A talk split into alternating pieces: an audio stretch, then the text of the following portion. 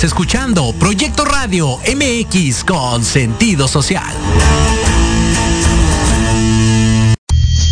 Las opiniones vertidas en este programa son exclusiva responsabilidad de quienes las emiten y no representan necesariamente el pensamiento ni la línea editorial de esta emisora. ¿Qué pasaría si este personaje se saliera de este cuadro y se metiera a ese otro?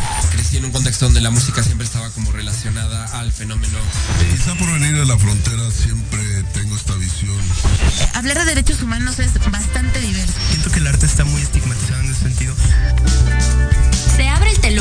Se encienden los micrófonos del programa que te lleva al backstage del arte, la cultura y la producción. Última llamada. El show va a comenzar. Café en Ja.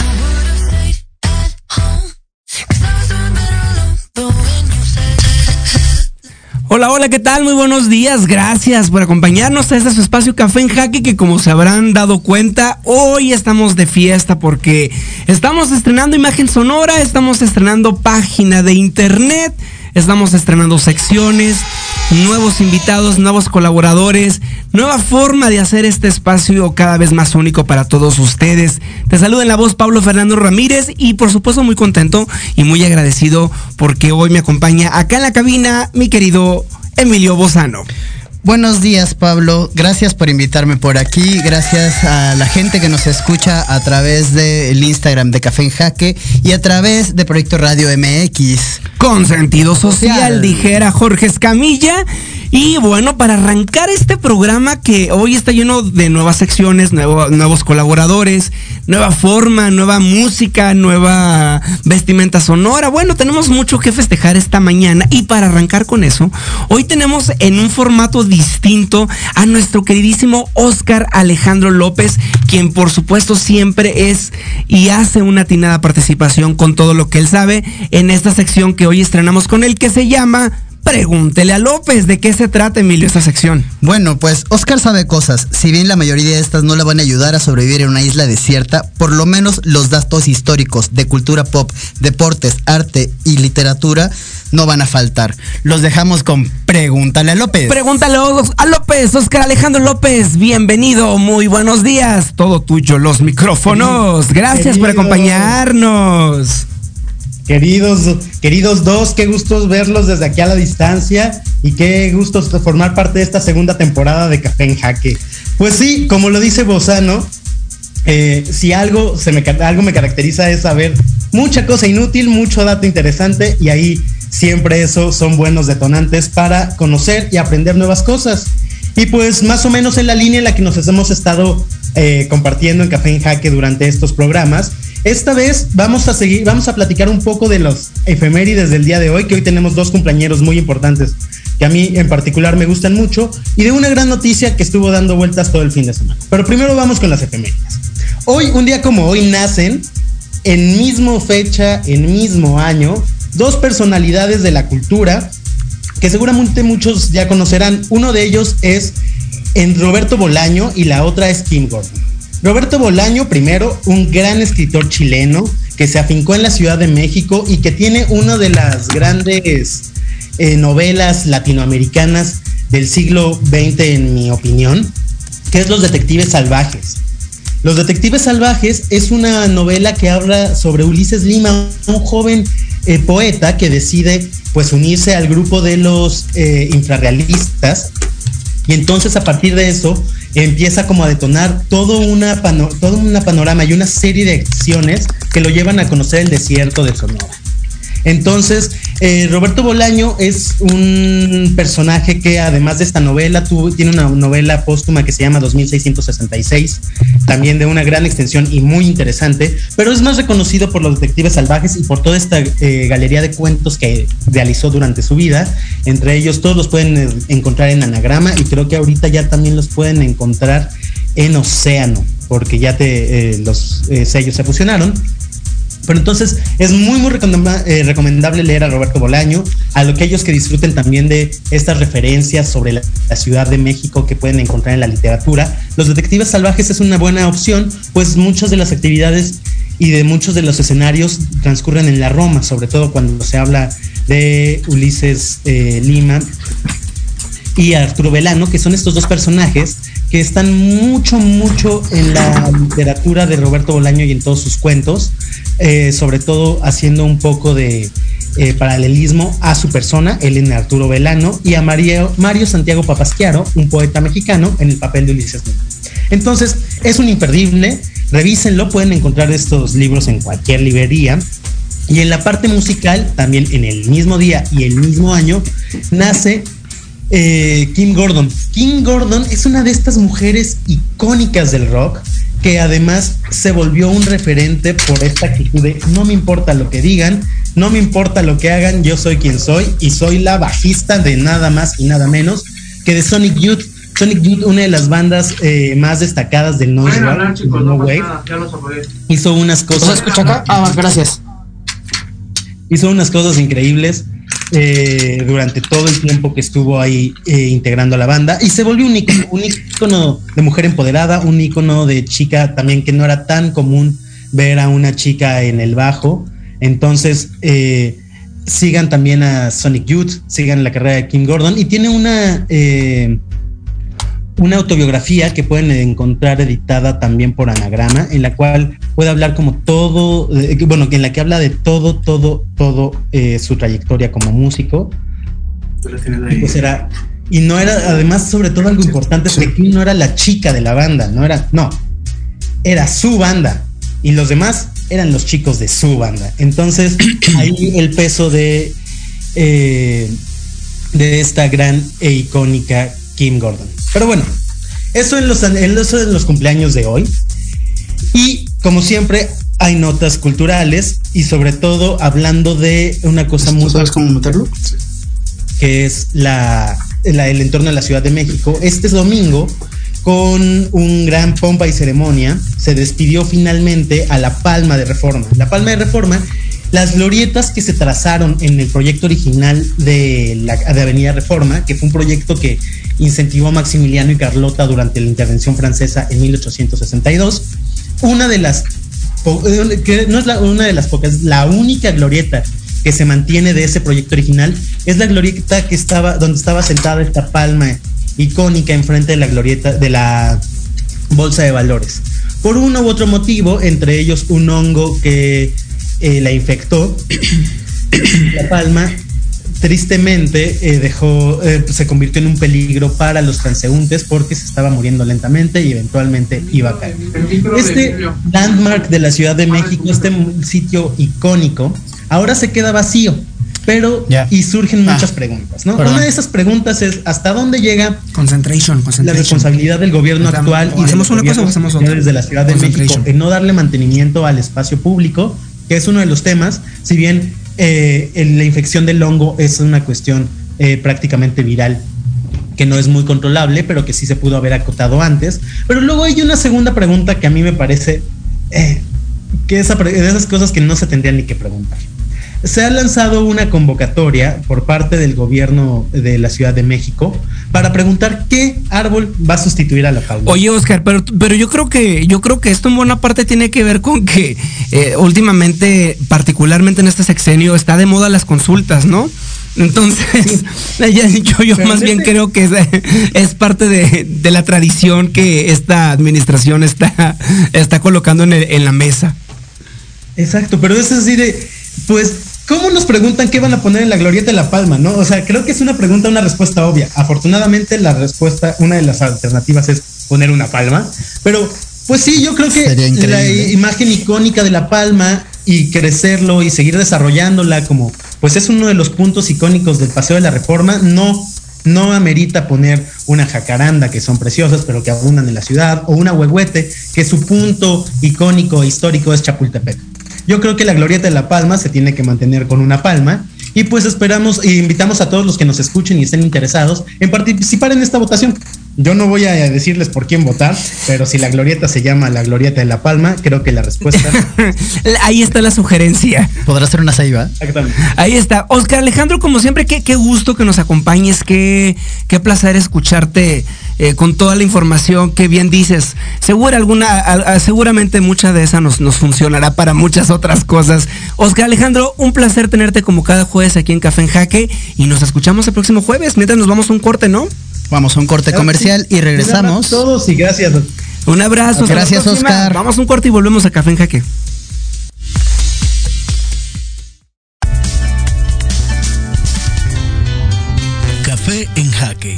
Regresamos. En Proyecto Radio MX, tu opinión es importante.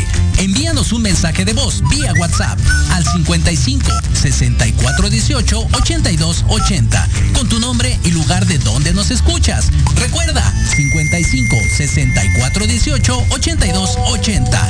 Ahora te toca hablar a ti.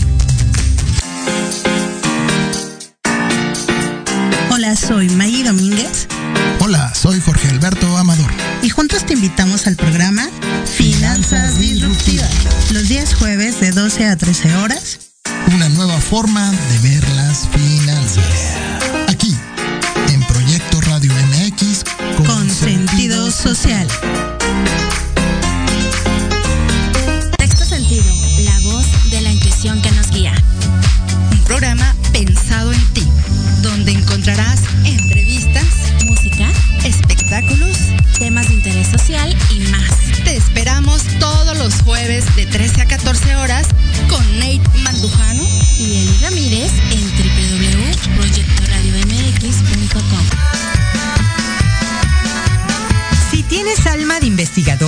Eres padre, tutor o estudiante, Manabu con Yuriko Sensei es para ti. Programa diseñado para hacer tu vida más fácil en las labores escolares. Escúchanos todos los jueves de 3 a 4 de la tarde en Proyecto Radio MX. Manabu, porque nunca dejamos de aprender.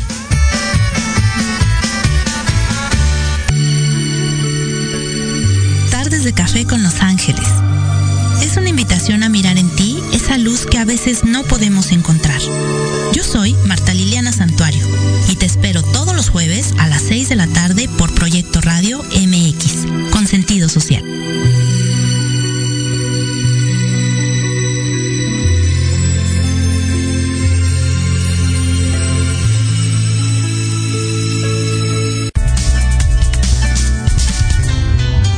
Café en Jaque. Regresamos.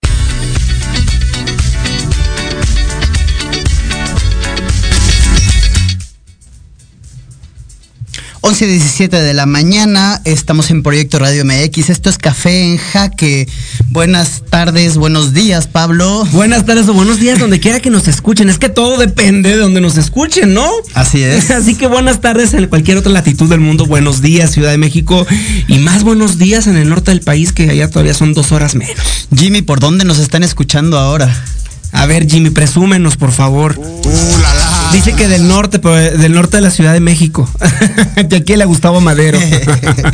Hoy no nos escuchan de otras latencias del país, del, del planeta. Oye, Emilio, que por cierto, qué, qué bonito, eh, qué bonito la nueva imagen sonora. Me, me, me, me, da mucho gusto el cambio, el refresh. Se nota la diferencia, qué bonito. Muchísimas gracias. ¿Y, y qué más? ¿Qué más en esta nueva etapa Pues, de Café en Jaque? ¿Qué más? Que tenemos un, otra sección nueva vieja.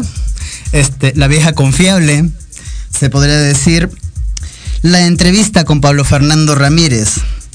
Con el carisma, la empatía y la eterna sonrisa de Pablo Fernando, quien nos guiará en esta expedición a través de la trayectoria y los proyectos de nuestros increíbles invitados, encontrará ahí lo negro del quehacer del espectáculo y la cultura de nuestro país. Rájala, oye, pero qué responsabilidad me pones, ¿eh? Me encantó lo de la, lo de, lo de la sonrisa siempre siempre sonriente. Lo, bueno que no nos ven.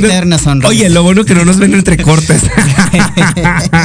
no, no, por supuesto con mucho cariño y un placer eh, acompañarles en este espacio dedicado a la gestión cultural, dedicado a conocer a quienes somos los hacedores en el mundo de las artes, el entretenimiento, el espectáculo, la cultura y la producción. Y para ello es que hoy tenemos y contamos con una invitada de lujo como cada jueves en Café en Jaque. Y este jueves no es la excepción. Les voy a platicar un poquito. Tú me vas a ayudar, Emilio. Platícame un poquito de ella. Sé que es mexicana, nacida en la Ciudad de México, es egresada de la licenciatura en Arte y Patrimonio Cultural con especialidad en Gestión Cultural por la Universidad Autónoma de la Ciudad de México, la UACM, que queremos mucho. Ha trabajado durante 11 años en desarrollo de proyectos, los primeros 7 trabajando para la Academia de Ingeniería Ambiental del Instituto Politécnico Nacional en desarrollo de proyectos ambientales, remediación de suelo y agua impactando con hidrocarburos. Eso, digamos, como parte de su trabajo en la gestión cultural y por supuesto con un enfoque en divulgación de la ciencia, que también es un tema importante que me gustaría ahorita platicarlo con nuestra invitada de lujo. Y bueno, los últimos cinco años ha trabajado en su proyecto personal como directora de Raíces, Centro Cultural ubicado en la Ciudad de México, Colonia Banjidal, una iniciativa de carácter privado que tiene como misión la iniciación social, creación artística y preservación de la cultura mexicana, específicamente de nuestros pueblos originarios. Ahí está, pues para no hacerla mucho de emoción y platicarles, quien además también es artesana con especialidad en filigrama de papel, cartonería y se ha desempeñado como bailarina de danza folclórica mexicana desde hace más de 15 años. Hoy en Café que nos acompaña Diana, Carolina, Puente, Aguirre. Hola Diana, buenas, buenos días, ¿cómo estás? Diana querida, buenos días, gracias por acompañarnos, gracias por tu tiempo en este espacio de Café en Jaque.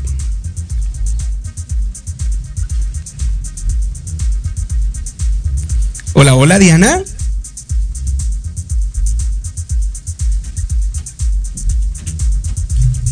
Hola, hola Diana.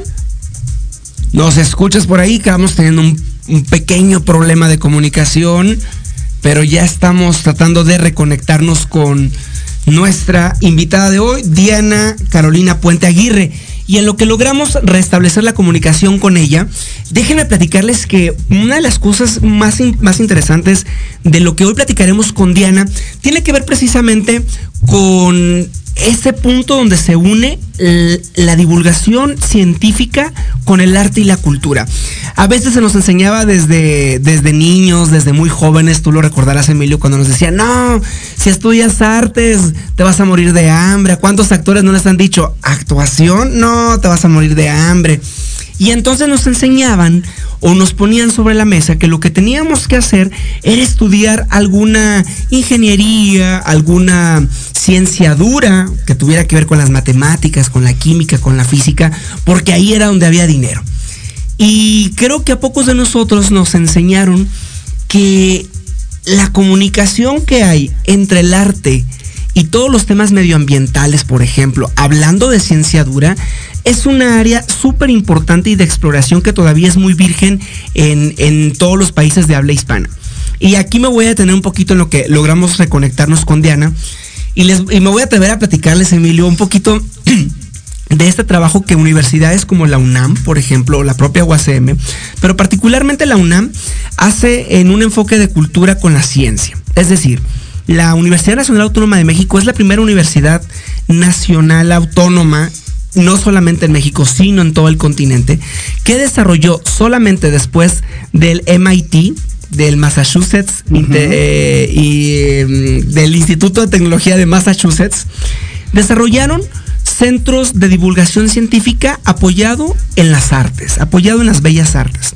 Si por ejemplo nos vamos y exploramos un poco lo que sucede en el MIT en Massachusetts, Estados Unidos, ellos desarrollan un modelo de investigación científica para desarrollo de patentes, desarrollo de tecnología, pero tienen como estatuto en las diferentes currículas de las maestrías, doctorados y de las propias licenciaturas llevar una carga académica enfocada a las bellas artes. Ellos defienden, ellos, ellos defienden muchísimo que, que las bellas artes son, son la parte que sensibilizan y permiten que la ciencia pueda tener un lugar mejor aceptado en, una comunidad o en un espacio.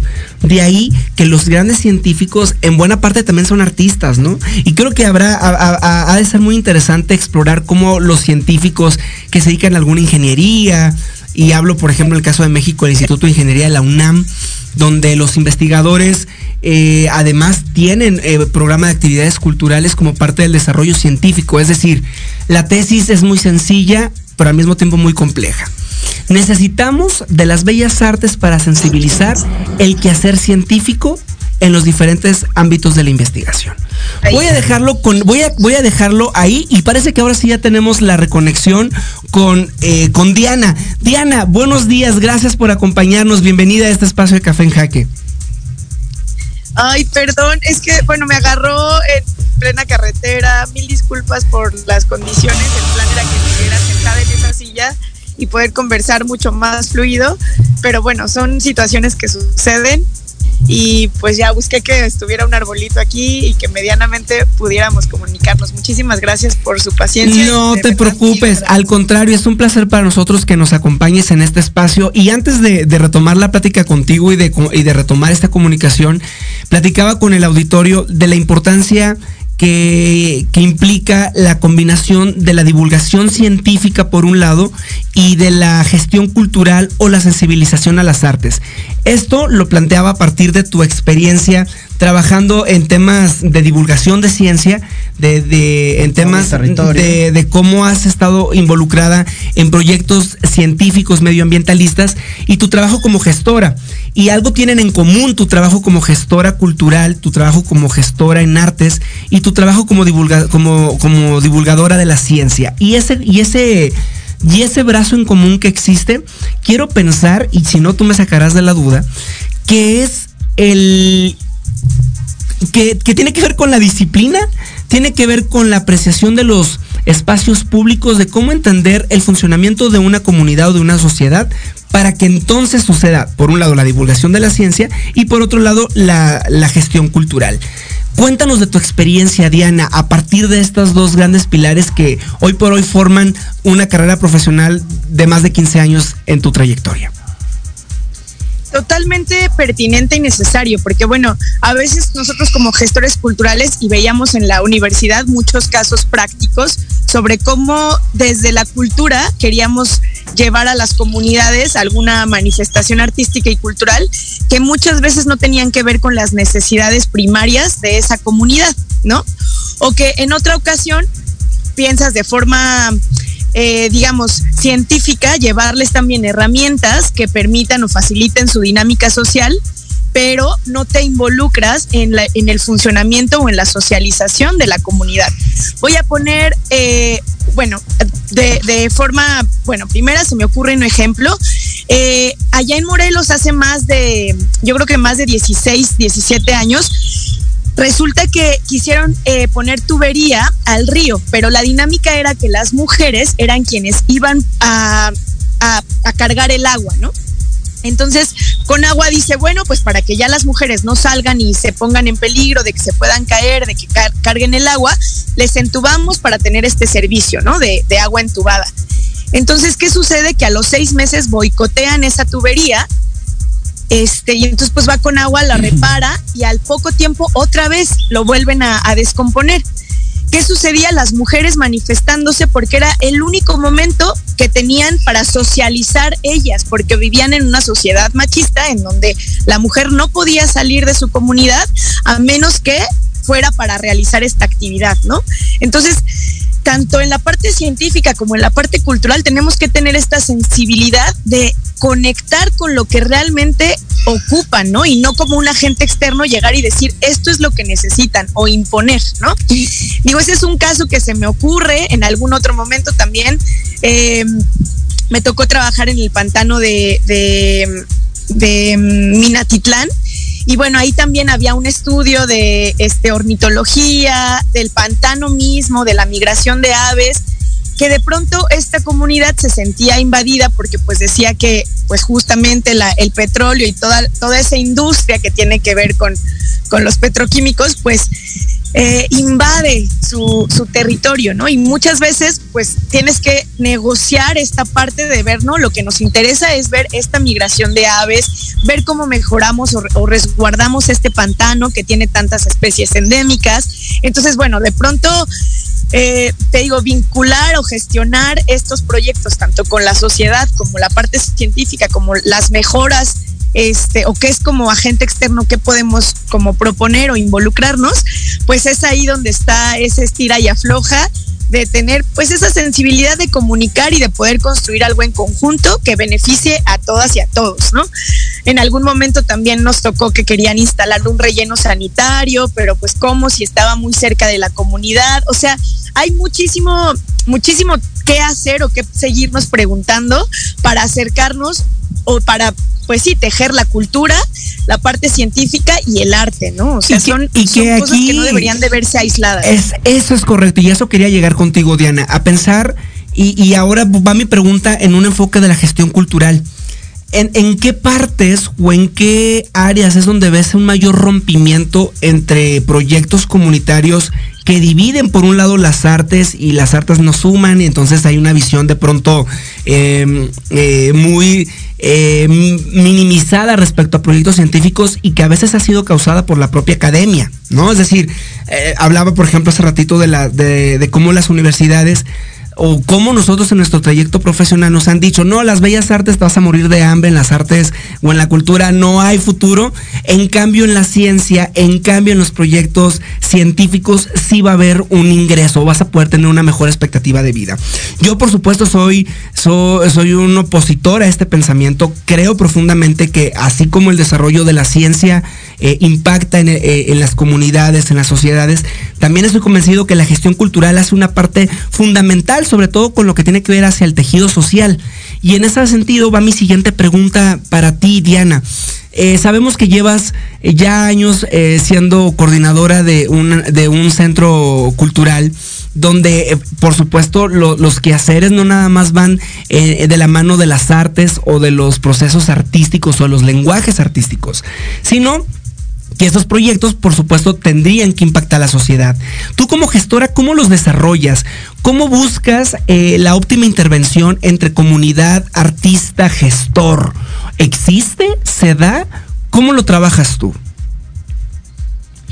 Oye, es una pregunta súper interesante porque lo primero que tengo que decir es que el, el camino de las artes o el camino de la ciencia tiene que ver con tomárselo en serio y trabajar de forma genuina y de forma, pues, con jornadas laborales como, como cualquier trabajo. Eso es lo primero, ¿no? O sea, para que, para que funcione vivir del arte o vivir de la ciencia, pues tienes que trabajar, pararte como si fuera, o sea, no es una actividad de ocio o no es una actividad que sea como, ah, pues porque tengo el talento y listo, ¿no?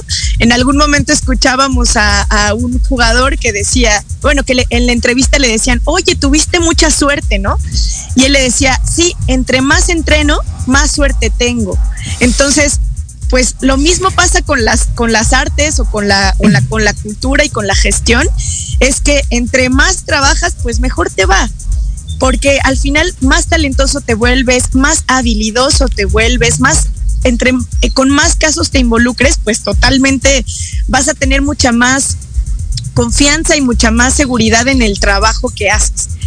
¿Qué, qué, eh, qué reto está en justo profesionalizar las artes? Muchas veces, eh, y la gestión cultural sale o surge desde esta necesidad, porque muchas veces el artista no sabe cómo, pues cómo hacer una carpeta, por ejemplo, de presentación, ¿no? Y que de pronto tú como gestor le dices, oye, ¿me puedes mandar tu carpeta y tu requerimiento técnico y demás, tu fotografía? Y de pronto no tenemos o no contamos con esas, con esas herramientas, ¿no? Entonces, eh, desde, te digo, el, el, consejo es profesionalizar. Es primero profesionalizar cada, cada una de las profesiones, porque por eso se llama una profesión, un artista, un músico, un... un a lo que se le tiene fe, ¿no? A lo que se le tiene fe, de ahí viene la palabra profesión. Profesionar es, a lo que se le tiene fe. Ah, mira, qué bonito. No sabía a qué, de, de dónde venía la, la, palabra profesión. Hoy aprendo algo. Pero bueno, a lo que se tiene fe, pues entonces desarrollarlo, ¿no?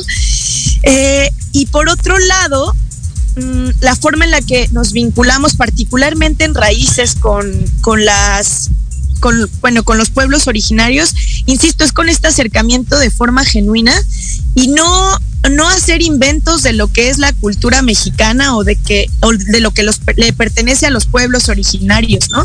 Sino lo más apegado a esta tradición, a esas raíces, sacarlo de ese contexto y, y mostrarlo en un contexto de ciudad.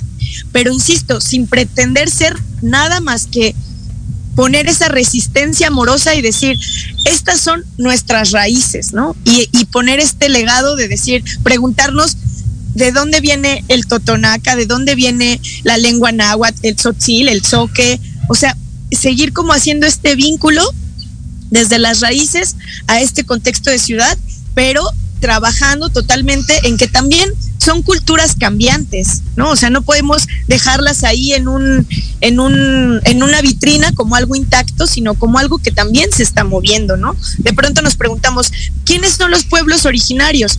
Pues no necesariamente van a traer su vestimenta mazateca. O sea, en la Ciudad de México hay muchísimos hablantes de mazateco en distintas partes de la, de la República y no, del, perdón, de la ciudad y no necesariamente vas a darte cuenta porque no van a traer su vestimenta. Sin embargo, siguen conservando algunas de las prácticas culturales que, que vienen desde sus raíces, ¿no? Entonces, es, es jugar con este, con este tejido y con este vínculo para, insisto, hacer que de alguna forma sigan vigentes, ¿no? O, si, o sigan con este interés y con esta intención de preservarlas, ¿no? No sé si respondí la pregunta. Totalmente, totalmente, Diana. No, al contrario, muchísimas gracias. Me, queda, me, hace mucho sentido pensar en que un proyecto de gestión cultural tiene que de entrada responder a los intereses genuinos de una comunidad. Si no, no es, un proceso de cultura, es otra cosa, es una imposición, es una propaganda política pero cuando se hace un trabajo genuino desde los intereses eh, propios de una comunidad, ahí es donde se hace cultura, ahí es donde se origina un proceso cultural. Oye, Diana, y cuéntanos un poco de los procesos que están llevando en Raíces, con todos los talleres que llevan más para acercarse a la comunidad, justamente toda la cultura de nuestro país y con todo esta, este gran abanico cultural que nos ofrecen normalmente semana tras semana. ¿Cómo, ¿Cómo llegaron ahí? ¿Cómo llegaron a generar este espacio? Y, sirve que todos nos enteramos de qué es raíces, porque a mí me parece súper interesante eh, lo, que hemos leído del proyecto, lo que sabemos de tu trabajo, pero pues qué mejor que contado de, de viva voz. Muchísimas gracias, claro que sí. Bueno, este voy a tratar de resumirlo así súper rápido de inicio yo quería un café cultural en donde hubiera venta de artesanías, que hubiera un pequeño forito para hacer lecturas de poesía o alguna presentación de algún artista, este, pero que todo, todo, todo estuviera enfocado a México, que tú llegaras a raíces y escucharas México, olieras México, comieras México, vieras México, porque todo está lleno de detalles que resaltan esa parte cultural de México, que además es súper vasta, ¿no? Súper, súper vasta. Entonces, de inicio yo decía, bueno, son 68 pueblos originarios, tenemos para trabajar, pues mínimo siete años este, trabajando un pueblo por mes, ¿no? O sea, yo en esta ambición de, conocimiento y de, y de mostrar todo lo que hay en México. Oye, Diana, y menos mal que, que no te pusiste mucho más ambiciosa, porque si te vas por las 68 lenguas del país con sus más de 350 variantes, ahí te encargo, nos faltan vidas para hacerlo. Sí, no, por supuesto. Sí, sí, sí, o sea, por supuesto, digo, había trabajo o hay trabajo para hacer, bueno, Kitipuchal, ¿no? Entonces yo decía, bueno, un mes, supongamos, vamos a hablar de este, la cultura este, chontal, ¿no? Y de pronto, eh, pues no, cuando ya me veo en esta cosa de, no, ¿cómo vamos a hacer esa investigación y esa gestión y además traer a los artistas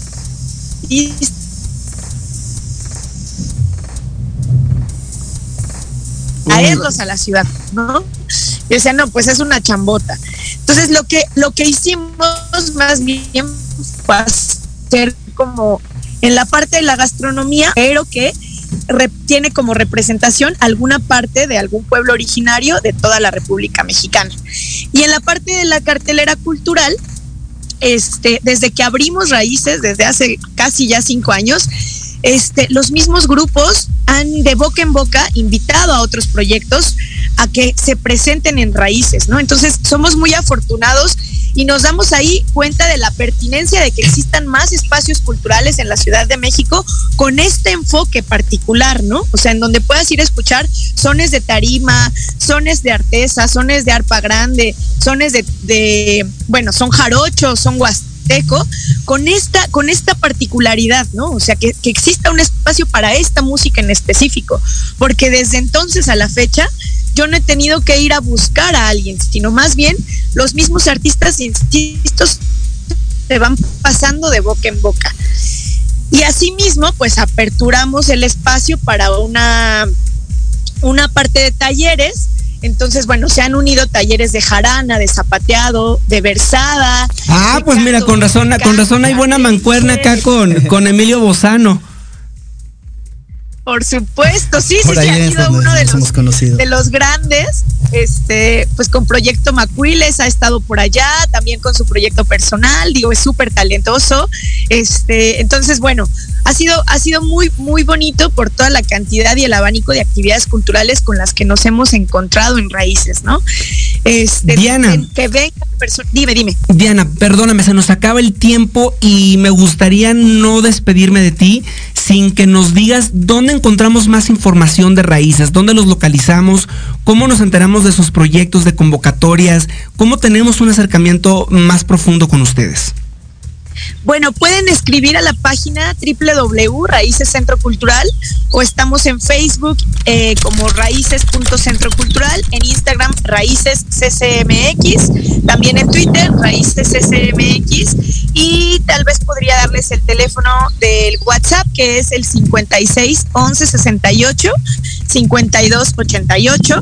Ahí pueden enviarnos toda la, propuesta que tengan, si, si se dedican a dar talleres o son artistas o tienen también algún proyecto de, gastronomía mexicana o son productores de algún de algún insumo este de forma orgánica pues este, está abierta la, la, convocatoria. Esos son los datos y ahí pueden checar todo lo que hacemos. Muchísimas gracias, querida Diana. Se nos acaba el tiempo, pero no queríamos dejar sin que nos pasaras los datos y cómo poder estar en contacto con ustedes. Ya saben, ahí está Raíces, ahí está este espacio para todos los gestores, artistas que quieran presentar algún proyecto.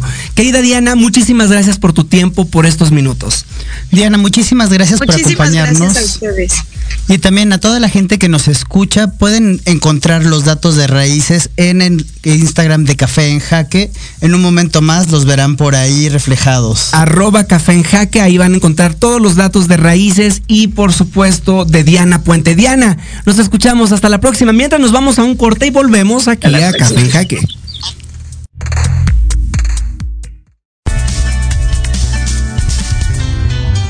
Café en Jaque Regresamos. Oye, oye, ¿a dónde vas? ¿Quién, yo?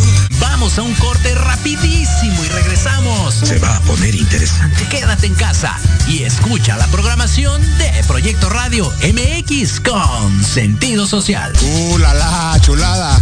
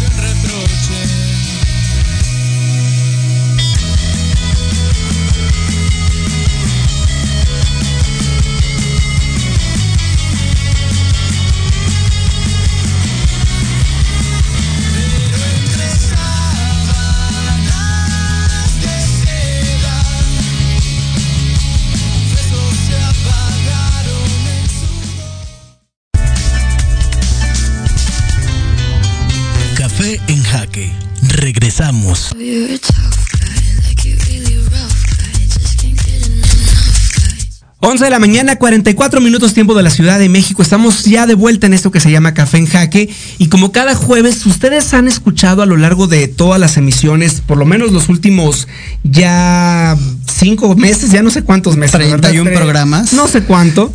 Eh, han escuchado ustedes eh, la voz de Zaira García Núñez. Ella es directora de la revista Alas Blancas, quien además es licenciada en Ciencias de la Comunicación, especialista en Pedagogía, en Literatura y que además pues fundadora de esta revista que jueves con jueves tenemos presente en este espacio de Café en Jaque. Hoy estamos muy contentos porque estamos de fiesta de aniversario. Por ello le quiero dar la bienvenida a la maestra Zaira García Núñez. Bienvenida a Café en Jaque.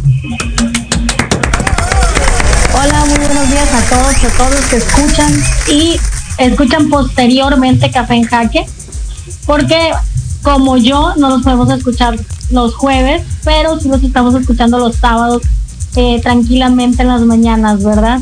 Muchas gracias por la invitación y muchas gracias por el espacio que nos brindan eh, para hablar de literatura precisamente. Zaira, sabemos que estamos de fiesta, que tú como fundadora de la revista digital de literatura Alas Blancas con sede en Villahermosa, Tabasco, eh, hoy cumplen, ¿cuánto cumplen el día de hoy? El día de mañana, viernes 29 de abril, estamos cumpliendo un año de salir a la luz en internet. Es una revista electrónica. Nos lanzamos en 2021, el 29 de abril de 2021, con este proyecto literario que efectivamente nace en el estado de Tabasco y de ahí su nombre. Su nombre tiene origen en una ave endémica de la zona del sureste de México que se llama pijije de alas blancas. ¡Wow! Zaira, estamos muy contentos y contigo a la distancia estamos celebrando, pero celebramos cada jueves cuando los escuchamos, cuando eh, damos nota de tus recomendaciones, siempre muy atinadas, muy cálidas, muy sentidas. Y en ese sentido, los micrófonos en este instante son todos para ti, para que nos platiques, nos recomiendes, nos presumas y podamos vivir junto contigo la emoción de que un proyecto literario tenga ya un año de aniversario. Porque hacerlo es fácil, mantenerlo un año, esa es la chamba. Bueno, el día de hoy les quiero hablar de lo que es Alas Blancas. Como ya les mencionamos, es un proyecto literario cultural, es una página web es www.revistaalasblancas.com y en esta página damos espacio a escritores, algunos que ya tienen una trayectoria y otros son escritores nuevos, pero con una gran calidad en su obra literaria. De igual forma, artistas plásticos, fotógrafos, creadores visuales nos comparten su trabajo y nosotros lo difundimos a través de nuestra página y también de nuestra página de Facebook próximamente vamos a iniciar a incursionar en otras redes sociales que no nos hemos atrevido a tocar. La verdad, yo soy un poquito de la vieja escuela, pero sí estamos aprendiendo a utilizar las redes sociales, incursionando en ellas. Y en nuestra revista pueden encontrar obra literaria de todos los subgéneros narrativos, es decir, pueden encontrar ficción, terror, eh, surrealismo, pero también poesía eh, en las distintas corrientes poéticas que existen. No estamos enfocados a un tema eh, de contenido específico, sino que es plural y es abierto y eso le brinda tanto al lector como al escritor un espacio donde no tenga que ser solamente de un subgénero narrativo lo que se publique, sino que hay escritores que cultivan el realismo mágico, hay escritores que cultivan el surrealismo o la ciencia ficción. También dentro de la poesía hay diferentes estilos poéticos que van desde el verso en prosa hasta el verso rimado, que aunque algunos me van a decir, es que el verso rimado no se usa, no es que no se use, es que cada vez inclusive los escritores tenemos menos lenguaje literario y eso nos limita para generar versos en rima como lo hacía Sor Juana Inés de la Cruz o Quevedo. Maestra Zaira, o sea que básicamente nos falta leer, o sea que básicamente nos falta entrenar el ojo, entrenar la mente, entrenar los sentidos para poder formar versos. Sí, desafortunadamente eh, justificamos y decimos, solo hay verso libre. No, no es cierto. Todavía se escribe soneto y todavía se pueden escribir excelentes sonetos. Hace poco acompañé a unos amigos de un centro cultural de aquí de Tabasco que se llama Casa Alebrijes y es un joven en el taller literario de Casa Alebrijes, la cueva de los Alebrijes se llama el taller. Es un joven con dos sonetos y el tema de sus sonetos era acerca, acerca de un universo del mundo del cómic. No tengo mucho conocimiento al respecto, no te puedo hablar del cómic porque no tengo mucha, más bien del anime, no, no te puedo, no soy experta en anime, no consumo anime, pero sí entendí los elementos que estaba él tratando en su, en su poema. Hablaba de un universo que se llama La Puta, no en el sentido que nosotros le damos, sino en un sentido este, del, del anime. Y era un soneto perfectamente medido en versos alejandrinos de, 14 sílabas y en, en sílaba poética, claro está, perfectamente medido y rimado en una estructura perfecta del soneto. Entonces sí hay quien lo escribe, pero para escribir un soneto nos hace falta vocabulario. Wow, Zaira. Pues bueno, yo sé escribir décima, no sé si cuenta. Sí, sí cuenta, claro. Oye, y cuéntame, ¿cuántas personas son en Alas Blancas? Porque tengo entendido que no eres solo tú, que es todo un equipo de colaboradores. Así es, este, somos un equipo. Eh, Víctor, que es el escritor que principalmente hace la revisión de los textos. Víctor Giovanni Luna, que es eh, tabasqueño. Vázquez Luna, perdón y eh, otra compañera, también escritora de aquí de Tabasco, Carla Alejandro, quienes además han publicado dentro de la revista y ellos eh, se encargan de hacer la selección de los textos que se van a publicar y algunas correcciones que básicamente son de puntuación. Zaira, nos quedan pocos minutos eh, para porque se nos acaba el tiempo aquí en Café en Jaque y yo tengo tres cosas. La primera, próximos proyectos para Alas Blancas. ¿Qué viene para Alas Blancas después de este primer aniversario? Dos. ¿Dónde? No, no, dale, dale, dale. Ok, viene, ahorita vamos a participar en el Festival Internacional de la Palabra con un evento presencial y un evento virtual. Tenemos el día de mañana nuestro aniversario que va a tener una transmisión en vivo a través de nuestra página de Facebook que es Alas Blancas, revista electrónica literaria es un panel de discusión y de manera simbólica o emblemática lo vamos a abordar acerca de la creación literaria y editorial en el estado de Tabasco. Esta vez nos vamos a enfocar solamente al estado de Tabasco por ser nuestro primer aniversario. Y eh, viene también proyectos digitales. Próximamente vamos a estar impulsando nuestro canal de YouTube y nuestras redes sociales. Pues muchísimas felicidades, Zaira. Y por último, no menos importante, eh, próximo, convocatorias abiertas, ¿tienes convocatorias abiertas permanentes? La convocatoria es permanente, la publicación es bimestral, pero sí, cada, eh, para cada edición sacamos una convocatoria para estar recordando pero sí es permanente, es decir, durante cualquier momento del mes pueden mandar su obra literaria. Nosotros les estamos aclarando en qué este, edición entraría, en qué bimestre, y vamos por la sexta edición que se publica el día de mañana. Ya van a poder tener textos nuevos para leer en nuestra página que son dirigidos también a todo público y está abierta para ustedes. Yo sé que el tiempo es breve y no me quiero ir sin antes agradecer públicamente a Pablo Fernando Ramírez Alcázar, a Café en Jaque, a Ajedrez, Estrategias y Soluciones y desde luego al equipo encabezado por Alejandro Zamora con Daniela y eh, felicidades a Alex Zamora. creadores que fueron los creadores de este concepto y de todo este proyecto. Estoy muy agradecida con ustedes porque escucharon mis ideas y lo plasmaron de una manera tan clara en lo que yo quería lograr y conseguir, que se logró y, realmente quedé muy feliz y contenta hasta el día de hoy. Eh, todos eh, ven el nombre, la imagen, el emblema y realmente es algo que me aplauden mucho el diseño de la página. Entonces, yo no me quiero despedir de ustedes. Yo sé que era importante hablar de las blancas, pero también es importante aplaudir y reconocer todo el trabajo que ustedes nos dieron para poder impulsar este proyecto. Pablo, eternamente agradecida, sabes que eres mi amigo, que te admiro, que te aprecio, que te quiero mucho, pero además, Alas Blancas es algo que sin ti no existiría. Mm, querida Zaira, sabes que el cariño y la amistad es mutuo. Me tengo que despedir de ti, me quedo contigo fuera acá del aire porque ah, recuerden que estamos reestrenando también imagen sonora de Café en Jaque, la página de internet. Aquí les va www.cafenjaque.com. Ahí van a encontrar todas las secciones, incluida también la revista Alas Blancas. La encuentran en cafenjaque.com. Y mientras, pues como, como lo prometido es deuda, de Colombia para el mundo, de Colombia para México, las recomendaciones culturales de la Ciudad de México desde los ojos de un extranjero. Él es, pues, Diego Álvarez. Hola, hola, ¿qué tal? Eh, vengo a presentarme con ustedes y a darles un pequeño recorrido y a recomendarles tres cositas cortas para este fin de semana que se celebra el Día del Niño.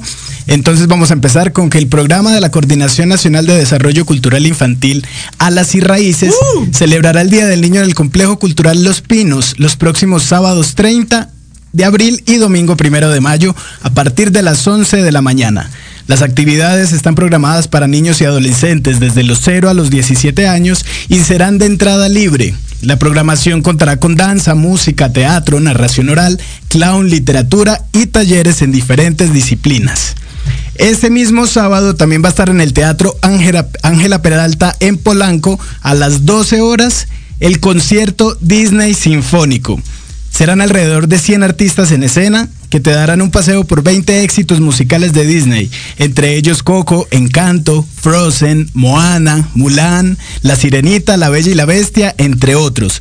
Los boletos los pueden, eh, tienen un costo de 400 pesos y se pueden adquirir en www.ticketopolis.com. Oye, Diego, definitivamente hay recomendaciones para todos los públicos, ¿no? Desde, desde lo gratuito hasta lo que quieran pagar. Así es, pásense por el Instagram de Café en Jaque y ahí les voy a estar dando todos los recomendados que tenemos para este fin de semana, ya que se nos acabó el tiempo. Y nada, muchas gracias. No, gracias a ti, gracias a ti, Parce. Gracias, Parce, por acompañarnos en esta reinicio, en la nueva temporada de Café en Jaque. Me despido de todo el equipo de producción. Gracias a todos por hacer posible este espacio. Jimmy en los controles, Emilio Bozano y Diego Álvarez en la producción general y acompañamiento de las secciones. Y por supuesto a todos ustedes que siempre hacen de este espacio su espacio. Yo soy Pablo Fernando Ramírez, nos escuchamos próximo jueves 11 de la mañana. Café en Jaque, hasta la próxima. Hasta luego.